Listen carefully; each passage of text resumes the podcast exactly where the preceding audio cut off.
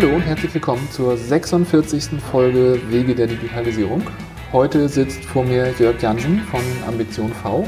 Wir kennen uns seit einer Weile vom Entscheiderforum des Bundesverbands Mittelstand. Ähm, ich habe Jörg kennengelernt primär über, den, äh, über das Thema Vertrieb. Ich weiß aber, dass er auch sehr digital unterwegs ist und wir haben gerade schon im Vorgespräch äh, darüber gesprochen, dass er ganz viele spannende Sachen macht, die alle irgendwie in Richtung Digitalisierung gehen. Von daher bin ich sehr gespannt, was wir da heute lernen werden. Herzlich willkommen, schön, dass du da bist. Hallo Nils. Ja, stell dich mal vor, wer bist du, was machst du? Ja, Jörg Janssen hast du ja schon gesagt gerade. Ähm, ich bin Consultant, Berater, Coach äh, für Führungskräfte in Veränderungsprozessen und das äh, ja, schwerpunktmäßig mit den beiden Themen ähm, Vertrieb und Führung selber. Das sind meine Themen. Da begleite ich Führungskräfte, äh, wenn sie sich selber verändern, also wenn sie an Punkte kommen, wo sie sagen, ich brauche jetzt mal einen externen äh, Input oder mal eine Reflexion. Ich begleite die aber auch äh, wenn sie ihre Teams verändern oder Unternehmen sich verändern. Also die Skalierung ist relativ breit, hängt ja von der Unternehmensgröße auch ab. Ja, Veränderungsprozesse ist genau so ein Schlagwort, das passt meiner Erfahrung mittlerweile nach gut zur Digitalisierung. Also in diesen, diesen Interviews, die ich bisher geführt habe, kam immer raus, Digitalisierung ist auch Veränderung. Von daher unterstelle ich jetzt mal, dass, dass viele deiner äh, Klienten wahrscheinlich in Veränderungsprozesse gelangen, auch aufgrund der Digitalisierung? Ja, also es hat immer, immer damit zu tun. Also entweder ist die Digitalisierung der Auslöser, weil sich Geschäftsprozesse, Kundenbeziehungen, was auch immer verändern. Oder wenn wir zum Beispiel aus der persönlichen Veränderung kommen, habe ich immer irgendwann die Frage, okay, wenn ich mich persönlich verändere, äh, muss ich dann noch mein Social Media Profil verändern. Also wir kommen mhm. immer von, von links nach rechts auf digitale Fragestellungen, ja. Mhm. Ist immer da. Ja, dann äh, bin ich jetzt ganz gespannt, was du zu der Frage sagst, die, die ja der, der, Kern dieses Podcasts ist. Also was ist denn Digitalisierung in deinen Worten, aus mhm. deiner Perspektive? Also da es so oft vorkommt, fange ich immer an mit den Worten, Digitalisierung ist erstmal eine Worthülse. es ist, äh, Digitalisierung ist erstmal nichts, solange ich das nicht in irgendeinen sinnvollen Kontext setze. Und wenn ich einen guten Kontext habe, dann kann ich darüber sprechen, was ich digitalisiere. Ja, und im Sales reden wir dann über Kundendaten digitalisieren, über Kundenschnittstellen digitalisieren. Ähm, in der Führung reden wir über Kollaborationsplattformen und Führung und dergleichen mehr. Und man merkt, wenn man das in den Kontext setzt, kommt man eigentlich gleich zu sehr pragmatischen Themen. Und da beginnt es dann eben auch für mich zu digitalisieren. Mhm. Und zwar immer auf das Thema, was es dann jeweils gerade betrifft. Ähm, jetzt hattest du ja gesagt, einerseits ist ähm, Führungskräfte in Veränderungssituationen, ähm, äh, das wäre ein Kontext, Vertrieb ist ein anderer Kontext. Mhm. Was sind da so die, die Klassiker, auf die du triffst? Also erkennst du da Muster oder ist jede Situation völlig einzigartig? Also das Spannende, äh, und deshalb mache ich auch Führung und Vertrieb, ist, dass wir ein paar Grundprinzipien haben, die relativ ähnlich sind. In beiden Kontexten arbeiten wir mit Menschen und haben auch ähm, zumindest mal von der Vergangenheit eine primär menschlich geprägte Beziehung. Die wird auch bestehen bleiben, ist meine, meine persönliche Meinung, aber es wird ergänzt werden durch digitale Beziehungen, um das mal so zu formulieren. Das ist einmal eine Führungsbeziehung, aber es ist auf der anderen Seite eine, eine Kundenbeziehung. Mhm. Und da geht es um menschliche Interaktion. Und wie kombiniere ich jetzt da elektronisch mit menschlich? Also wie funktioniert das eigentlich heute? Ja, Kaltakquise funktioniert im Vertrieb heute ganz stark über diese Social Media, ja, über Xing, über LinkedIn, über andere Plattformen.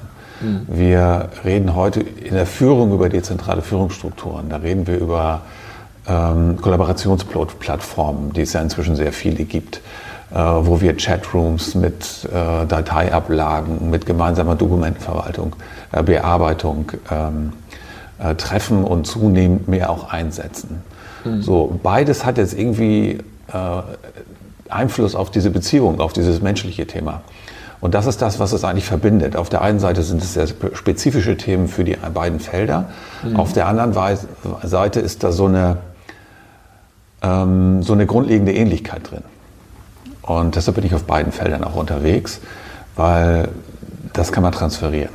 Klingt jetzt vielleicht ein bisschen komisch, ähm, wenn man so sagt, was hat Führung mit Vertrieb zusammen zu tun. Aber wenn man sagt, okay, da geht es um menschliche Beziehungen, einmal um eine Führungsbeziehung, einmal eine Kundenbeziehung, äh, die haben sehr viele Ähnlichkeiten und deshalb funktioniert das zusammen ganz gut. Hm. Kann ich mir gut vorstellen. Ich habe vor, ich müsste jetzt nachgucken, ich meine, das 42. Interview war es, äh, mit jemandem von Dropbox geführt. Mhm. Das ähm, ging in eine ähnliche Richtung. So, am Ende sind die ja erstmal nur Toolhersteller, ja.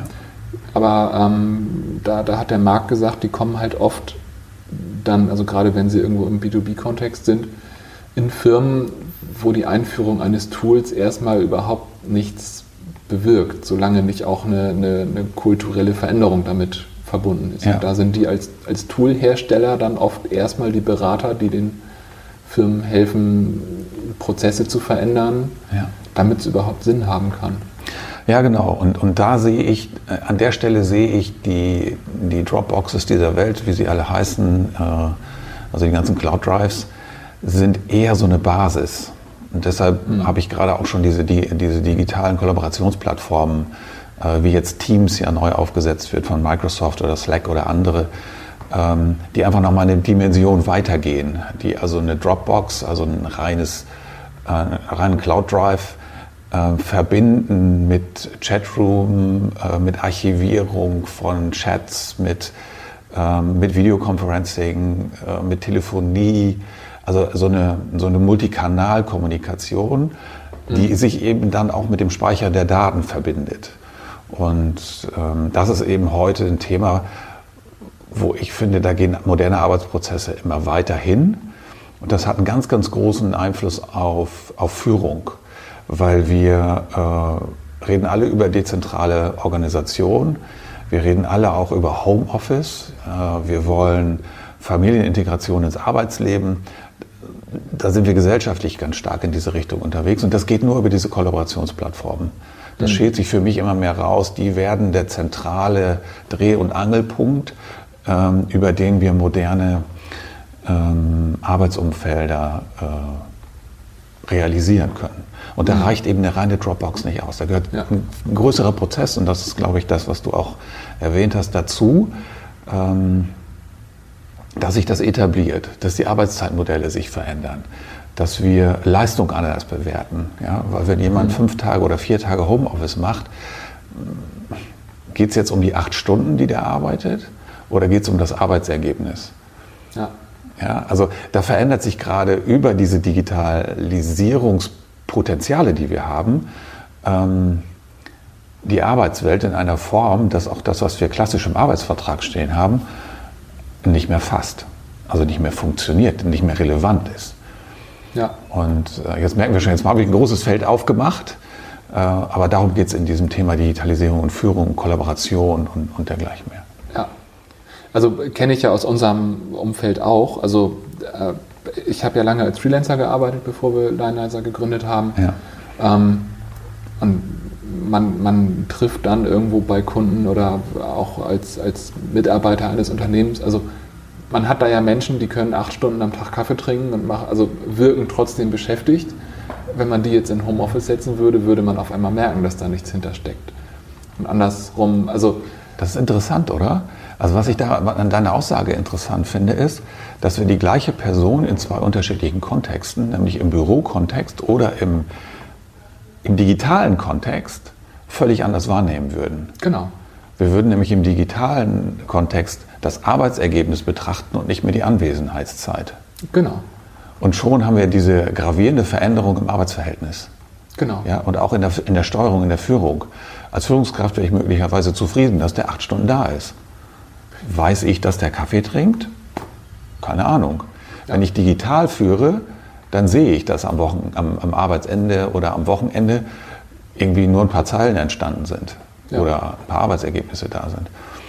Und das sehr transparent, im Prinzip ja. sogar auswertbar. Äh, interessantes Thema noch, was Leistungsbewertung angeht mhm. und Leistungsmessung angeht. Da werden äh, die Betriebsräte dieser Welt auch noch ein, ein, äh, ein Stückchen äh, mitreden müssen. Also da werden wir interessante Diskussionen haben. Und das fängt gerade ja. jetzt an, glaube ich. Ich denke auch. Und also vor allen Dingen, ähm, also äh, vielleicht klang das jetzt sehr wertend. Also ich meine, ich, ich kann ja auch ohne besonders viel Lines of Code am Ende rauszugeben, einen, einen großen Mehrwert für ein Team haben, den ich remote gar nicht bringen kann. Ja.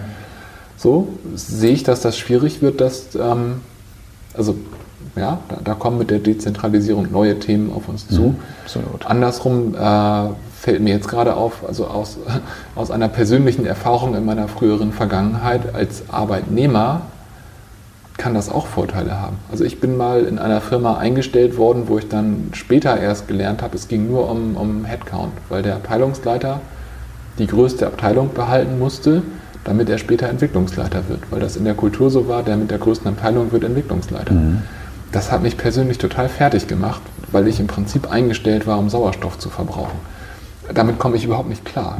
Ich, ich, ich muss irgendwo coole Sachen machen. Ja.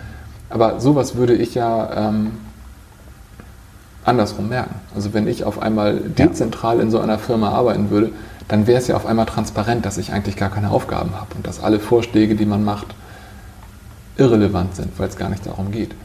Ja, absolut. Es wird total transparent. Das ist zum einen positiv, äh, aber nicht immer nur positiv, ja. ne? weil wir nicht immer alle funktionieren wie Maschinen. Ja. Ne? Wir sind eben nicht immer alle gleich performant und äh, wer sich mal so mit Lean beschäftigt hat und anderen Dingen, der weiß, dass wir nur ein paar Prozentpunkte äh, der Arbeitszeit tatsächlich wertschöpfend unterwegs sind. Ja. Ähm, und in dieser Transparenz liegt natürlich dann auch eine Verantwortung mit dem Umgang dieser Transparenz. Also da wird sich viel entwickeln und auch entwickeln mhm. müssen. Da sind wir, glaube ich, ganz, ganz am Anfang. Ähm, und das ist ein Thema, mit dem ich mich gerade auch auseinandersetze. Ich werde dazu ja, äh, wie ich ja vorhin auch schon erwähnt habe, bald mal einen Vortrag halten, ähm, hm. weil mich das sehr, sehr interessiert. Und das ist in Kundenbeziehungen ist das nicht anders. Wir können ja mal auf die andere Seite wechseln. Hätte ich jetzt äh, ähm, sowieso fragen wollen. Ja, da ist es nicht viel anders. Ja, also nachdem dieser äh, Google Chatbot-Film äh, durch unsere Medien galoppiert ist, vor zwei, drei Monaten war das, glaube ich, äh, haben wir alle äh, große Angst gekriegt, dass wir jetzt in Zukunft äh, nur noch mit Computern telefonieren. Ja. Und ähm, sobald wir eine, eine, Hotline anrufen oder eine Firma anrufen äh, von einem Chatbot, ähm, bearbeitet werden. Und dann würden wir wirklich von bearbeiten sprechen und nicht mehr nur ja. beantwortet. Ähm, das ist, da ist das ein großes Thema. Dieses Thema der Automatisierung und ähm, auf der Sales-Seite führt das dann eben dazu, dass plötzlich Prozesse verschwinden. Ne? Wir sind alle mhm. schon auf diesem Customer Lifecycle-Thema unterwegs und Customer Journey-Denken unterwegs. Wenn man das mal sich anguckt, dann verschwimmen Marketing und Vertrieb. Ja. ja. Weil Marketing wahrscheinlich diejenigen wären, die so ein Chatbot aufbauen und den ins Internet stellen oder den als in die Hotline stellen oder was. Mhm. So, jetzt merken wir schon allein bei diesen zwei Sätzen, dass wir viel interdisziplinärer, nicht so diese klassische Freundschaft zwischen Marketing und Vertrieb, die wir noch im Studium gelernt haben, sozusagen. Ich glaube, das wird die verwäscht. Hm. Das wird äh, prozessual funktional ineinander. Finde ich spannend, dass du sagst, dass du es im Studium gelernt hast. Also ich, ich habe ja mal technische Informatik studiert und alles, was jetzt äh, an, an Geschäftsführer-Dasein dazugekommen ist, das habe ich mir irgendwie selbst angeeignet. Ja. Ähm, von daher habe ich mir alles, was wir hier an Marketing und Vertrieb machen, auch irgendwie selbst angeeignet aus Büchern und Gesprächen.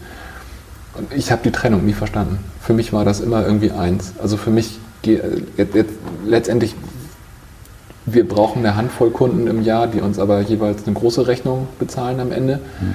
Ähm, das heißt, diesen klassischen Vertrieb mit, mit vielen Einzelverkäufen, also das musste ich nicht lernen, kann ich gar, könnte ich auch gar nicht wahrscheinlich.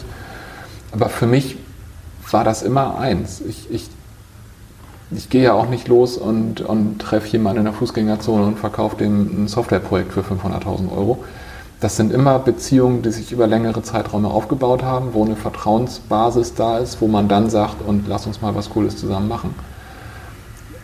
Wo ich da die Linie ziehe, was ist Marketing und was ist Vertrieb, konnte ich noch nie sagen. Ja, aber das Ziehen dieser Linie war ja genau der Konflikt. Ja. Das ist ja, also ich bin da komplett bei dir.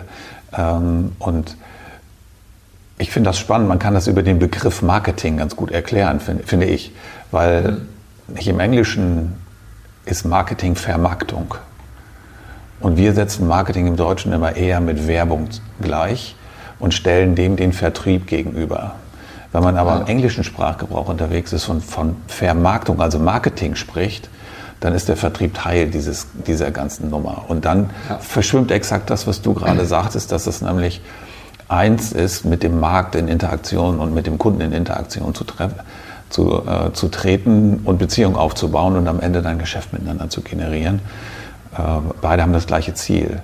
Die Trennung lag früher, glaube ich, sehr daran, dass Marketing im anonymen Bereich unterwegs war. Wir haben, oder das klassische im deutschen Sinne Marketing, also die werbliche Seite, äh, sehr im anonymen Bereich unterwegs war, also klassisch Anzeigen schalten, irgendwo Werbung machen. So, jetzt haben wir über die, Sozial, äh, über die sozialen Medien, über die Digitalisierung, jetzt kehren wir wieder zurück zu unserem Thema, ähm, heute natürlich ganz andere Interaktionsmöglichkeiten. Mhm. Ja, wenn man sich überlegt, als ich mal studiert habe vor einigen Jahrzehnten, wie wir Marketing da gedacht haben und was wir heute im Marketing tun und wie heute digitales Marketing funktioniert, dann sind wir ja heute in der Interaktion mit Kunden. Wir sind in Interaktion mit unseren Zielgruppen, wir sind tatsächlich im Dialog unterwegs mhm. äh, und nicht nur hinterlass mal deine Adresse, sondern tatsächlich im Dialog. Und es wird transparent vor allen Dingen. Also den Bogen sehe ich jetzt gerade. Ich habe auch irgendwann letztes Jahr ein Interview geführt mit äh, Sven Peek von Crowd Media, mhm. wo wir genau über dieses Thema digitales Marketing gesprochen haben. Und mhm. der hat gesagt, ich, ich, ich glaube, das, das, der Spruch, den wir über den Podcast geschrieben haben, war, ähm, geh, geh nicht mit, ähm, mit, mit einem Bauchgefühl in eine Datenfight.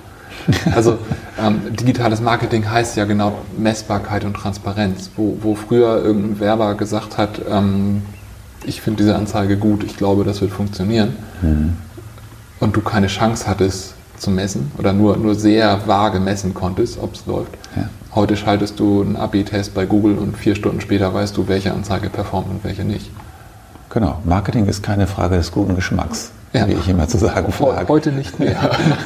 nicht mehr, genau.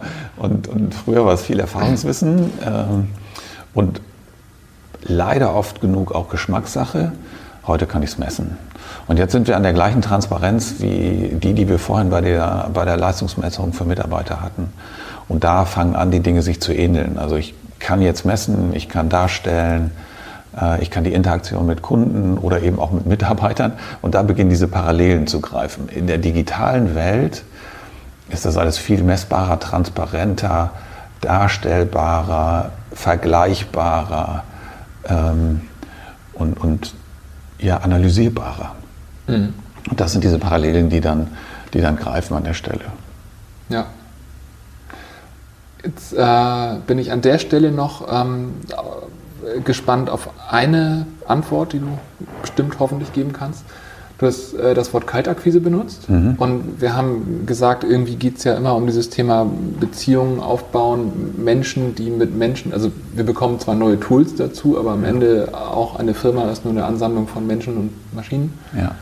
Ähm, Kaltakquise und Vertrieb. Also ich habe ja eben schon gesagt, ich habe mir das als, als Techie alles irgendwie selbst angeeignet und für mich ist Kaltakquise lange Zeit so ein, so ein Unwort gewesen, wo ich an irgendwelche unseriösen Telefonanrufe gedacht habe. Ich weiß jetzt, dass Kaltakquise viel mehr sein kann, aber wie, wie bringst du Kaltakquise und, und Digitalisierung zusammen? Also ich kann ja mal sagen, wie ich es mache. Also früher haben wir tatsächlich kalt angerufen. Also wir haben unsere Zielgruppe versucht zu verstehen, haben die Unternehmen angerufen, sind über die Zentrale, haben uns verbinden lassen zu Sekretariaten, zu Entscheidungsträgern, um dahin zu kommen. Das war der übliche Weg über wahrscheinlich Jahrhunderte, wenn man so will. Telefonieren vielleicht nicht, aber persönlich ging das nicht anders. Man hat an die Burgtür geklopft und sich dann weitergearbeitet. Ähm, heute kommt man über den Weg nur noch durch, wenn man extrem gut ist im Vermitteln von Mehrwerten. Also wenn ich auf dem Weg des Weiterverbindens innerhalb von wenigen Sekunden erklären kann, warum der Gesprächspartner unbedingt mit mir reden sollte und was es ihm bringt, dann komme ich heute über Kaltakquise noch klar. Wenn ich aber über vergleichbare Produkte nachdenke und ich bin ja im Consulting-Bereich unterwegs, wo jetzt sehr, sehr viel Wettbewerb da ist, wo es eine große Marktbreite gibt, ähm, wo viel angerufen worden ist früher und auch viel telefoniert worden ist, funktioniert das heute eher schlecht. Mhm. Da funktioniert Social Media komplett anders. Also ich kann über Xing Leute suchen, ich kann über LinkedIn Leute suchen, ich kann über Facebook Leute suchen und versuchen, die zu identifizieren und ich kann sie anschreiben. Und dann kann ich sie mhm. persönlich anschreiben und dann schreibe ich aber direkt die Zielperson an. Also dieses Thema der Weit des Weiterverbindens im Unternehmen oder Hängenbleiben an der Assistentin reduziere ich deutlich. Mhm. Das heißt, ich schreibe die Person direkt an, äh, was übrigens der Grund war, warum sich viele der Entscheidungsträger ganz, ganz lange schwer getan haben, Social-Media-Profile zu benutzen, weil sie genau wussten, dass das passieren wird. Heute kann ich aber nicht mehr ohne, weil das ganze Recruiting und alle anderen Sachen auch darüber geht. Mhm. Das heißt, wir treffen heute fast alle Entscheidungsträger in den, auf, auf diesen ähm, Plattformen. Und dann haben sie irgendwie, äh, oder haben wir, zwei bis drei Sätze Platz in einer Nachricht oder in einer Kontaktanfrage so spannend zu sein, dass die Person sagt, okay, den hätte ich gerne als Kontakt. Mhm. Und das ist, das ist quasi der erste Schritt in der Kaltakquise über soziale Medien. Äh, und darüber kann man ja unglaublich viel lesen. Da gibt es ja tausende von Menschen, die, die sagen, wie das funktioniert und wie das am besten geht. Ähm, meine Erfahrung ist möglichst authentisch. Mhm. So wie ich bin, so gehe ich raus. Und so werde ich auch angenommen oder nicht. Wenn man sich da verbiegt, kommt das im ersten Gespräch spätestens raus. Ja. Ähm, der zweite Schritt ist für mich sofort ein menschlicher. Also ich habe rumprobiert über einige Zeit, ob ich danach dann noch eine nette Mail oder eine nette Nachricht oder irgendwas hinterher schicke oder ob ich anrufe. Mhm. Weil dann habe ich eine Durchwahl oder sogar eine Handynummer und ich kann zur Assistentin sagen, wir sind Kontakte auf und zu folgendem Thema habe ich schon mit ihm Verbindung gehabt und würde ihn gerne sprechen. Durchstellquote 100 Prozent. Hm. Okay. Und dann bin ich dran. Und ich muss aber trotzdem vorher, also du hast eben gesagt, dieses Durchhangeln geht nur noch, wenn man den Mehrwert in wenigen Sekunden. Ja, klar. Also ich, ich brauche ihn aber. Also ich, ich ja. muss den Mehrwert individuell schon mir überlegt haben. Ja. Einfach nur anrufen, um mal einen Kaffeetermin zu machen, funktioniert nicht. Hm. Der Kaffeetermin funktioniert, aber erst dann, wenn so ein erstes Gefühl für, ich könnte was davon haben, mich mit dem Menschen zu treffen. Hm. Also diese, diese erste Idee muss bei dem Gegenüber entstehen. Also wenn der nicht ein Gefühl entwickelt dafür, zu sagen, hey, der könnte mich weiterbringen, der hat jetzt irgendwie, dann verwendet er die Zeit nicht. Machen wir im Grunde doch auch nicht anders. Ja. Also mir geht das auch so. Als Selbstständiger kriege ich auch viele Leute, die mir Adressen verkaufen wollen, die mir eine neue Webseite verkaufen wollen oder dergleichen mehr, ähm, dann geht das bei mir auch erstmal durch einen Filter. Und ähm, in diesem Filter stelle ich mir die Frage, brauche ich das gerade, bringt mich das gerade weiter? Und oft hat das gar nichts mit der Person zu tun, die mich da anfragt, sondern ich habe gerade keinen Bedarf. Ja. Und manchmal klicke ich auf, okay, wir können Kontakte sein, weil ich denke, hm, sie, sie hört sich interessant an, aber jetzt gerade nicht. Und das stelle ich bei denen, die ich angeschrieben habe, auch fest. Also ich habe jetzt über die Zeit ähm, einige hundert dieser Kontakte angesammelt. Und wir reden von wirklich qualifizierten Kontakten. Also nicht irgendwie tausend Anzeigen, Kontaktanfragen raus und dann mal gucken, wer antwortet, sondern Leute vorqualifizieren, der passt zu mir, den hätte ich gerne in meinen Kontakten, also wirklich qualifiziert. Zwei Drittel sind passiv. Mhm. Aber da weiß ich, dass ich, wenn ich regelmäßig kommuniziere, dann auch über die Medien, dass die meine Nachrichten lesen. So, und jetzt beginnt das Ganze. Bin ich jetzt noch im Vertrieb oder bin ich schon im Marketing oder bin ich noch im Marketing im Vertrieb? Ähm, ja. Da merkt man schon, es mischt sich sofort. Und äh, ich glaube, dass der Weg äh, der, des Kaltkontaktens über Social Media heute für die meisten ein gangbarer ist als äh, das klassische Telefon. Mhm. Wenn man gut ist, ist das nach wie vor eine gute Methode. Aber man muss es, glaube ich, einfach sehr gut selbst können. Ne?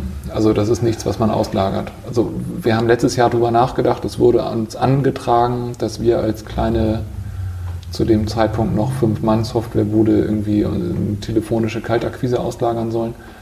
Also da hat sich in mir drin alles zusammengekrampft bei dem Gefühl, dass irgendjemand, den ich ja gar nicht kenne, in meinem Namen andere Menschen anruft, die ich auch nicht kenne. Ja. Also da, da, da, kann das, glaube ich, nicht gut funktionieren. Die Frage ist, was diese Person, die in deinem Namen anruft, verkauft. Genau. Und ich glaube, dass sie einen Termin verkauft. Ja. Und die verkauft einen Termin. Also rhetorisch gut ausgebildet, hervorragend aufgestellt, ein, zwei Buzzwords und dann hast du einen Termin. Ob du aber auf einen triffst in deinem Gespräch, auf jemanden triffst, der für dich Mehrwert bedeutet oder für den du Mehrwert bedeutest, weißt du nicht.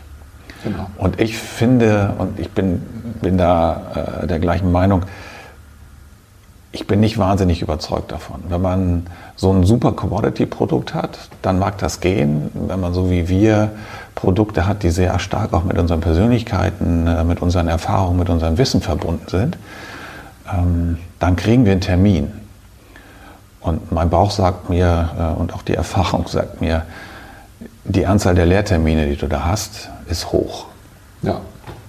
Wo man sich hinterher fragt, so, okay, netter Kaffee, aber eigentlich bei einer guten Recherche vorher hätten wir auch erkennen können, dass der, der Termin jetzt nur Zeit und Kaffee gekostet hat.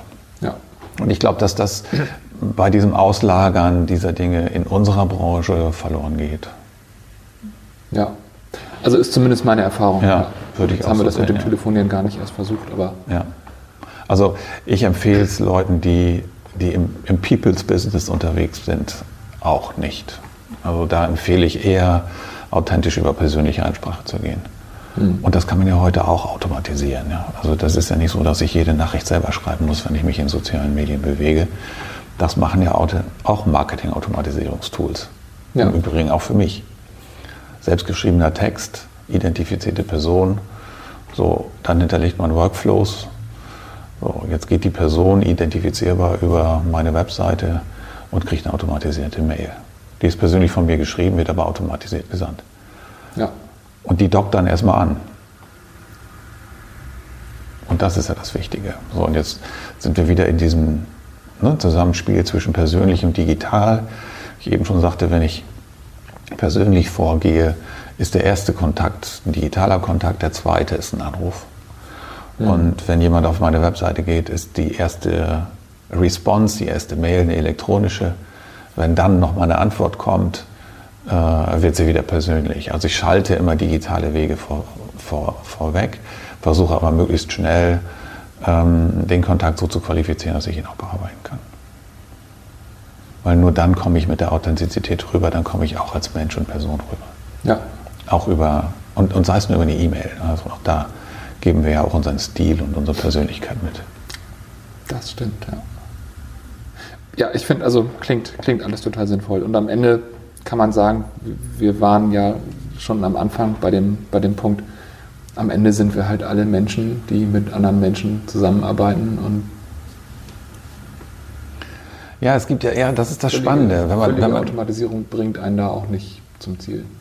Ja, was, das finde ich total spannend, weil was ich wahrnehme zurzeit ist, dass wir zwei große Trends haben. Auf der einen Seite digitalisieren wir das, was wir irgendwie digitalisieren können.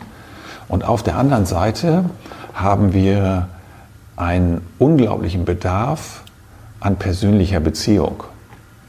Also wenn man heute Führungsliteratur liest, dann kann man das ablesen, weil da sind, äh, da geht es plötzlich über Bioresonanzthemen, da wird über Meditation in der Führung gesprochen, da wird über, ähm, über Coaching gesprochen, da wird über Mentoring gesprochen. Wir kommen plötzlich in der Führung, in diesen Führungsthemen total in diese weichen Faktoren. Das heißt, wir haben einen mhm. Riesentrend in die Menschlichkeit auf der einen Seite und auf der anderen Seite ein Riesentrend in die Digitalisierung. Und das liegt, glaube ich, daran, dass wir die Prozesse zunehmend digitalisieren und dieses prozessorientierte äh, Führen sich zunehmend verliert, Wenn ich jetzt aber Menschen führen will, muss ich sie gut können, kennen. Und es kommt viel mehr darauf an, ähm, auf diese menschlichen Interaktionen zu gehen. Und da haben Sie gerade so eine große Nachfrage. Ja, also das finde ich sehr interessant. Also das ja. ist zumindest das, was ich wahrnehme. Ähm, weil da gerade ganz viel passiert. Und ich merke das ja, wonach ich selber äh, gefragt werde und wo die Nachfrage ist. Und ähm, geht ganz viel in Richtung Persönlichkeit, über menschliche Faktoren, über Motivatoren. Ähm, das erlebt gerade einen großen, ähm, großen Hype. Und auf der anderen mhm. Seite haben wir die elektronischen Tools.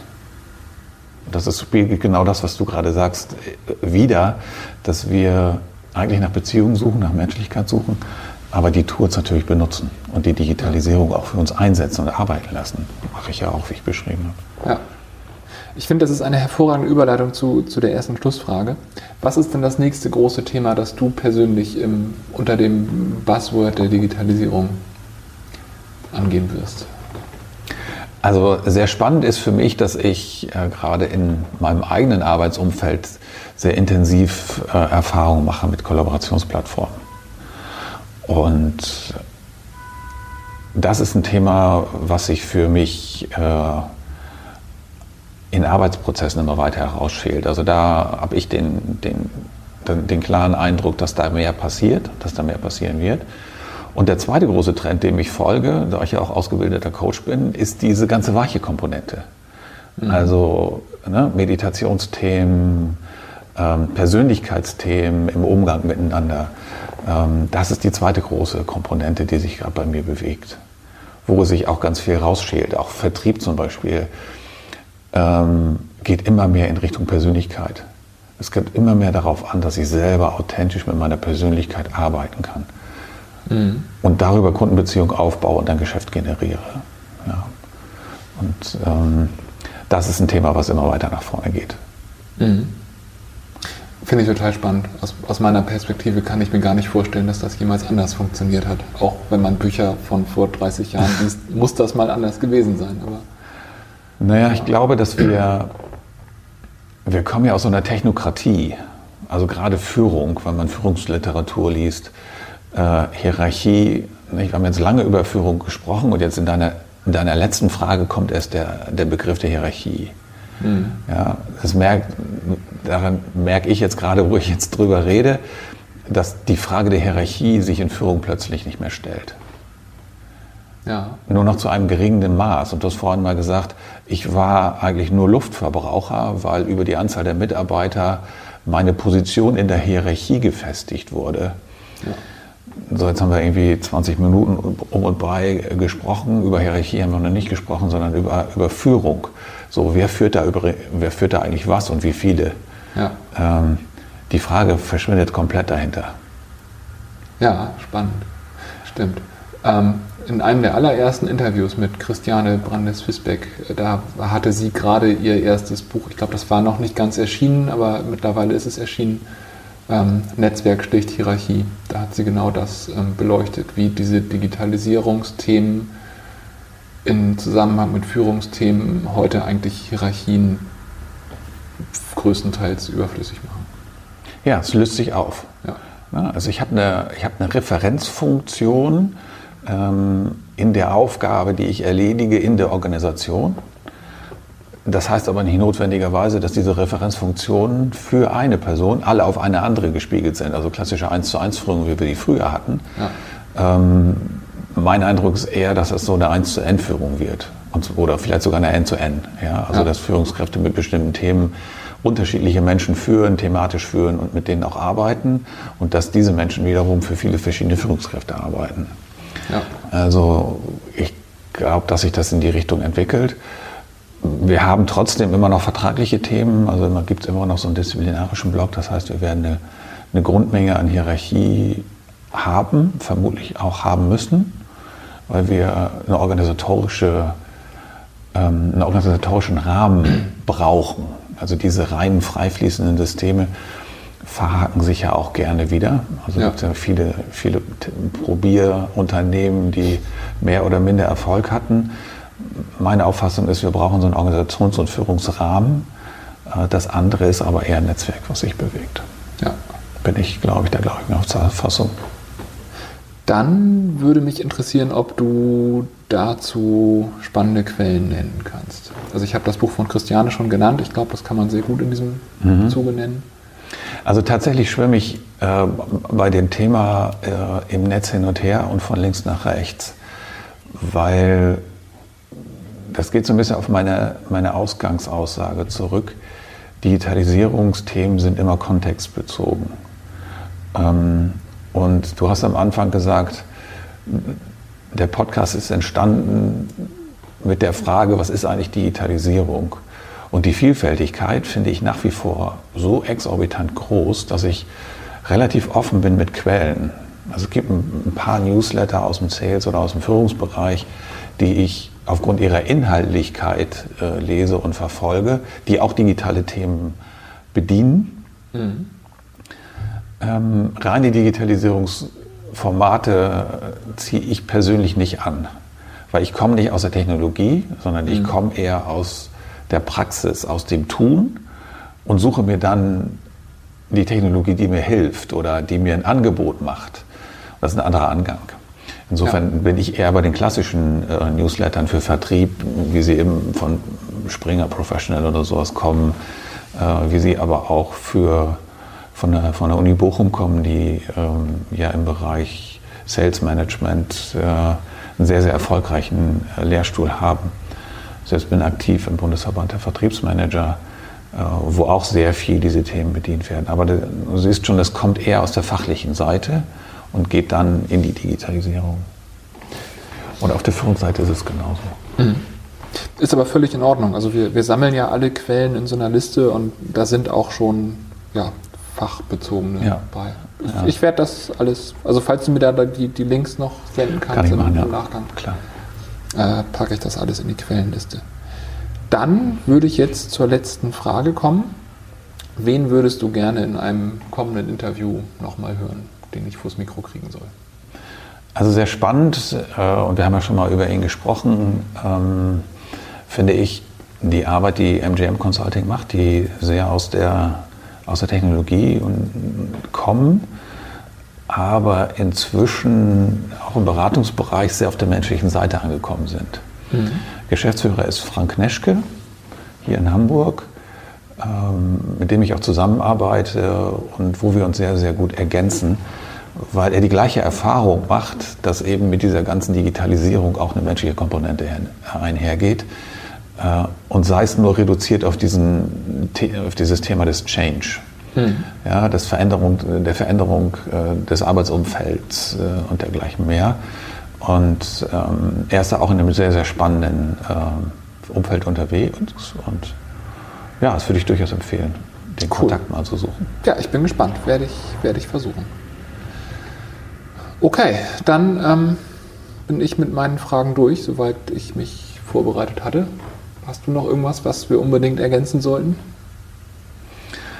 Also die Frage nach dem Schlusswort, ja. ähm, den, den Bogen zu spannen. Also für mich ist Digitalisierung Mittel zum Zweck und nicht Zweck an sich. Mhm. Das unterscheidet mich von der einen oder anderen ähm, Überschrift, die wir so in Tageszeitungen und Magazinen lesen, die, die herrlich blutleer sind und uns alle nicht weiterbringen. Ja. Deshalb ist Kontext die Frage und äh, für mich sind das eben die beiden Kontexte Führung und Vertrieb. Ähm, und da passieren spannende Sachen, sehr, sehr spannend. Das macht, macht mich sehr neugierig auf die Zukunft, weil es eben in dieser Bipolarität läuft. Menschlichkeit mhm. und Digitalisierung. Okay. Und das äh, spornt mich gerade an. Ja, finde ich, find ich total spannend. Dann ganz vielen Dank für deine Zeit und dein Wissen. Ähm, ja, das war die 46. Folge Wege der Digitalisierung mit Jörg Jansen. Ähm, ich bedanke mich fürs Zuhören. Ich hoffe, dass ihr auch alle äh, spannende Sachen gelernt habt, so wie ich. Ähm, wie immer freue ich mich, wenn ihr das Ganze ähm, teilt bei Xing, LinkedIn, Twitter, Facebook und wo euch noch so einfällt. Ähm, ich freue mich auch wie immer über Kommentare im, im äh, Podcast selber. Ähm, Nochmal der Hinweis, wir sind äh, Medienpartner der Hub Berlin. Das heißt, wir können uns da im April äh, gerne auch auf einen Kaffee treffen, falls da jemand rumlaufen sollte. Und ja, vielen Dank fürs Zuhören und bis zum nächsten Mal.